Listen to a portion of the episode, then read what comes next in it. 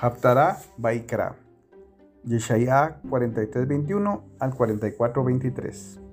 El pueblo que yo he formado para mí mismo, para que proclamara mi alabanza. Con todo, oh Jacob, no me invocaste, te cansaste de mí, Israel. No me trajiste el cordero de tus holocaustos, ni me honraste con tus sacrificios. No te abrumé exigiéndote ofrendas, ni te fatigué pidiéndote incienso.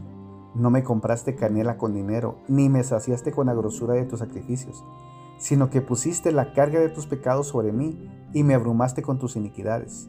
Yo, yo soy el que borro tus rebeliones por amor a mí mismo, y no me acordaré de tus pecados.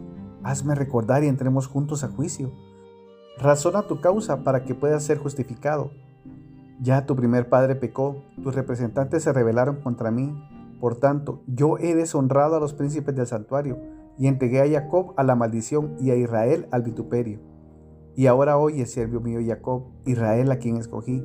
Así dice el Eterno, hacedor tuyo, y el que te formó desde el seno materno, tu ayudador. No temas, siervo mío, Jacob, Yeshurun mi escogido. Yo derramaré agua sobre el sequedal y torrentes sobre la tierra seca. Derramaré mi espíritu sobre tu simiente y mi bendición sobre tus renuevos. Brotarán como hierba junto a la fuente, como sauces junto a las riberas. Uno dirá, soy del Eterno, otro se pondrá el nombre de Jacob, y otro se escribirá en la mano, soy del Eterno, y se apellidará Israel. Así dice el Eterno, Rey de Israel, su Redentor, el Yehue Sebaot. Yo soy el primero y yo soy el último. Fuera de mí no hay Elohim. ¿Y quién como yo puede proclamarlo? Que lo diga y lo exponga ante mí. Sí, que le anuncie las cosas venideras, las que han de suceder, como yo lo he hecho desde que establecí al pueblo antiguo. No temáis ni os amedrentéis. ¿No te lo he anunciado y predicho?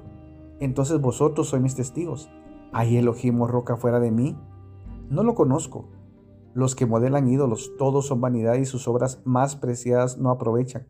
Sus testigos no ven ni saben nada, de modo que serán avergonzados. ¿Quién ha moldeado un dios o fundido un ídolo que para nada aprovecha? He aquí, todos sus adeptos serán avergonzados, hasta los artífices no son más que simples hombres. Júntense todos ellos y compadezcan, tiemblen y sean avergonzados a una. El artífice en hierro prepara la herramienta y lo fabrica en las ascuas, lo forma con martillos, lo trabaja con su brazo robusto. Luego tiene hambre y se agota, no bebe agua y desfallece. El tallista en madera aplica la cuerda de medir, traza la marca con buril, da la forma con cincel, dibuja con el compás y le da figura de hombre y belleza humana para colocarlo en un templo.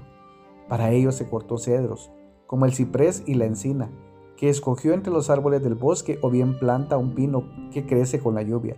Luego se sirve de ellos como leña y toma de ellos para calentarse. También prende el horno y cuece panes, también hace un dios y lo adora. Fabrica un ídolo y se postra ante él. Parte del leño quema en el fuego y sobre él asa la carne, come y se sacia. Después se calienta y dice, ah, me he calentado, he contemplado el fuego. Con el resto se hace una imagen de Dios se posta entre él, lo adora y le ruega, líbrame, que tú eres mi Dios. No comprenden ni distinguen, sus ojos han sido cerrados para no ver y su corazón para no entender. Nadie medita en su corazón, ni hay conocimiento ni criterio para decir, la mitad queme en el fuego y sobre sus ascuas pan y hace carne para comer. ¿Haré el resto una abominación? ¿Me postraré ante un tarugo? Este se alimenta de cenizas, una mente ilusa lo extravía de modo que no puede liberar su alma, ni decirse, ¿no es pura mentira lo que tengo en mi diestra? Oh Jacob, acuérdate de esto, porque eres mi siervo Israel, te he formado, mi siervo eres tú, oh Israel, no serás olvidado por mí. He disuelto como niebla tus rebeliones, como nube tus pecados, vuélvete a mí, porque yo te redimí. Cantad alabanzas, oh cielos, porque el Eterno las hizo.